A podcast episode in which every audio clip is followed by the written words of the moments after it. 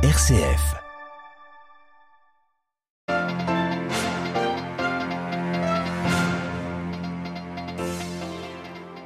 Audience du pape, fin du cycle de catéchèse sur le zèle apostolique. François appelle les chrétiens à être ouverts dans l'annonce de la parole et dans l'accueil des frères et sœurs. On y revient juste après les titres.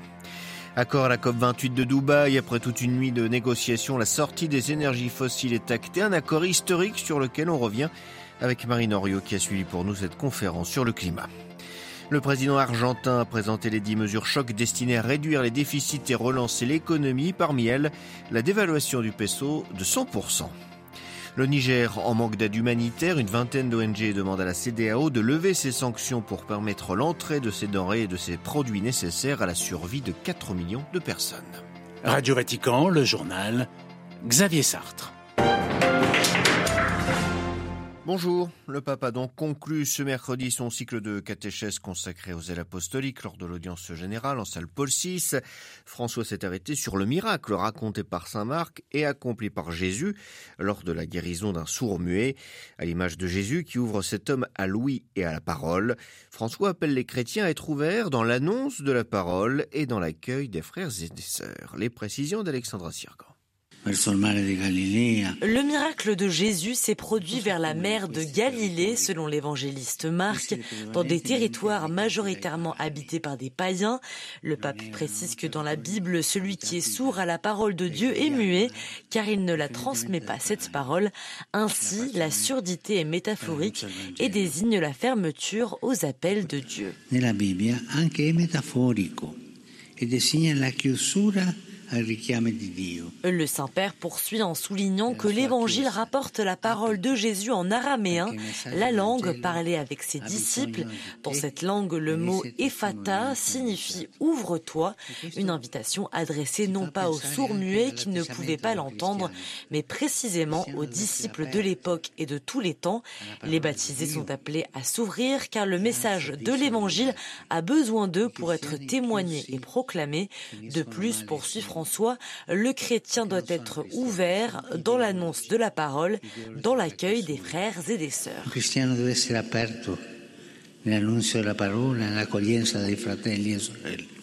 Alexandra Siergan. La Belgique, la Polynésie ou l'Argentine, ce sont les pays que le pape François voudrait visiter l'an prochain. C'est ce qu'il a confié hier soir dans un entretien accordé à la chaîne de télévision mexicaine Enmas. Le Saint-Père a aussi déclaré qu'il voudrait être enterré dans la basilique romaine de Sainte-Marie-Majeure, précisément, euh, précisant qu'il avait simplifié le rite des obsèques des papes. Le pape fustige l'absence de travail, une blessure pour la dignité, dénonce la pression constante endurée par les chômeurs. Dans un message adressé aux associations chrétiennes des travailleurs de Rome, le pape relève également la précarité des jeunes vacillant entre stage et travail temporaire. Ils doivent se battre pour le droit de dormir sous un toit. On les empêche de fonder une famille, a-t-il dit. Plus de précisions sur toutes ces nouvelles du pape sur notre site internet www.vaticannews.va. Il avait promis une COP historique, Paris tenu pour le président émirati de cette COP 28. Elle s'est achevée ce matin à Dubaï avec le coup de maillet de Sultan Al-Jaber et innovation des pays présents. Le texte, Marine Oriot, pourrait mener vers l'abandon progressif des énergies fossiles. Oui, Xavier, cet accord euh, obtenu après euh, d'éreintantes négociations est un euh, compromis habilement tricoté. Il parle de transition hors des énergies fossiles. C'est la seule formule qui pouvait satisfaire ceux qui prônent pour la sortie des énergies fossiles, comme les petits États insulaires ou les Européens, tout en évitant le veto de l'Arabie saoudite ou surtout de la Chine et des États-Unis. Ce texte final de la COP donne le cap à suivre ces prochaines années, de s'éloigner donc des énergies fossiles. C'est un signal fort envoyé aux États, mais surtout aux marchés et aux investisseurs, car la transition énergétique est avant tout une affaire d'investissement.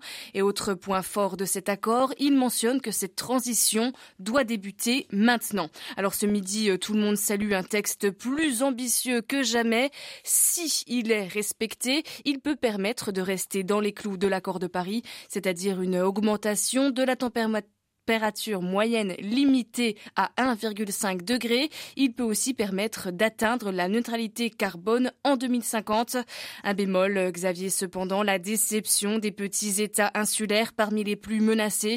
Pour eux, la sortie immédiate des énergies fossiles est une question de survie. Marine Henriot qui a suivi pour nous cette COP28 à Dubaï et cet accord est largement salué par la communauté internationale comme historique. Tous soulignent le début de l'ère post-fossile comme l'Union européenne ou la responsabilité des pays développés pour prendre les devants, comme l'affirme la Chine. Israël entend bien ignorer les appels à cesser les combats dans la bande de Gaza, appel notamment du pape ce matin à l'issue de l'audience générale. François demande la mise en place immédiate d'un cessez-le-feu humanitaire, soulignant les nombreuses souffrances en Terre Sainte. Et puis l'appel hier de l'Assemblée générale des Nations unies qui a adopté une large majorité une résolution non contraignante réclamant là aussi un cessez-le-feu humanitaire immédiat. Dévaluation du peso argentin de plus de 100%, réduction des budgets nationaux, non-reconduction de certains contrats de fonctionnaires, ce sont quelques-unes des mesures annoncées par le nouveau gouvernement argentin hier. Et c'est le ministre de l'économie, Luis Caputo, qui était chargé par le président Javier Milei de transmettre la pilule amère aux Argentins à 10 mesures en tout pour éviter de creuser le déficit budgétaire. À Buenos Aires, Caroline Vic dépenser plus que ce que l'on a. C'est selon Luis Caputo le gros problème de l'Argentine qui souffre, je cite, d'une addiction au déficit fiscal. C'est pourquoi il a décidé d'attaquer les causes du problème avec dix mesures drastiques. Certaines concernent d'abord le fonctionnement de l'État, réduction de moitié du nombre de ministères, élimination des contrats de fonctionnaires arrivés il y a moins d'un an et baisse au minimum de l'argent versé aux différentes provinces argentines. Une autre série de mesures concerne les infrastructures et le commerce, comme d'abord la fin des appels d'offres dans les bâtiments et travaux publics. Seul le secteur privé pourra désormais remporter des contrats de construction ou encore, autre annonce, l'élimination des droits d'exportation. Enfin, dernier volet de mesures qui touche cette fois directement les finances de la population même si le gouvernement doublera les allocations familiales dans le souci, selon le ministre, de protéger les plus vulnérables.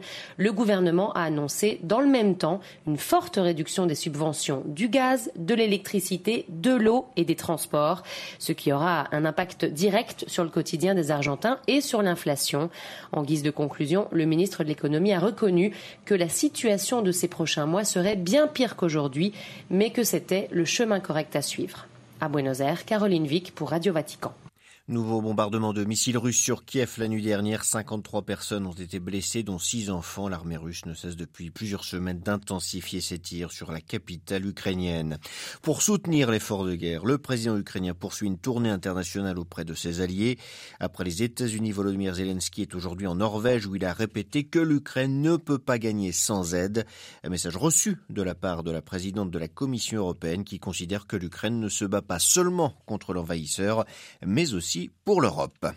400 millions de dollars, c'est ce que réclame l'ONU d'ici la fin du mois de décembre pour boucler son budget d'aide aux réfugiés.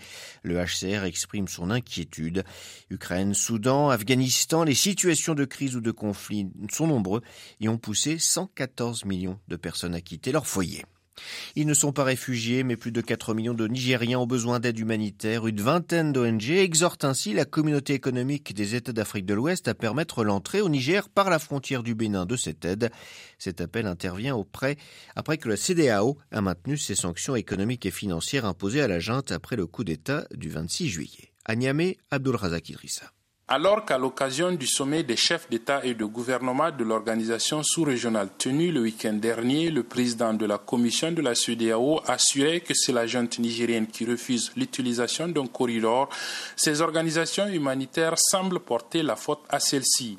Dans un communiqué publié ce lundi, elle lui demande une réouverture immédiate de la frontière avec le Bénin pour permettre l'entrée de l'aide humanitaire au Niger. Elle déplore que la CEDEAO n'ait pas tenu compte des appels de la communauté internationale pour garantir que 4,3 millions de personnes ayant besoin d'une assistance urgente aient accès à une aide vitale. Nous voulons convaincre les chefs d'État de la CEDEAO de dire expressement qu'il y a des exemptions humanitaires aux sanctions, a précisé le porte-parole régional d'une des ONG signataires du communiqué.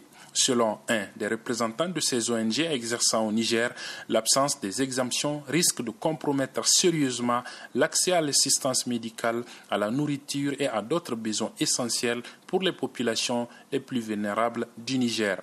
Abdelrazak Idrissa à Niamey pour Radio Vatican. C'est la fin de cette édition. Prochain retour de l'actualité en langue française. Ce sera 18h heure de Rome d'ici là notre site internet ou notre page Facebook. Excellente journée à toutes et à tous.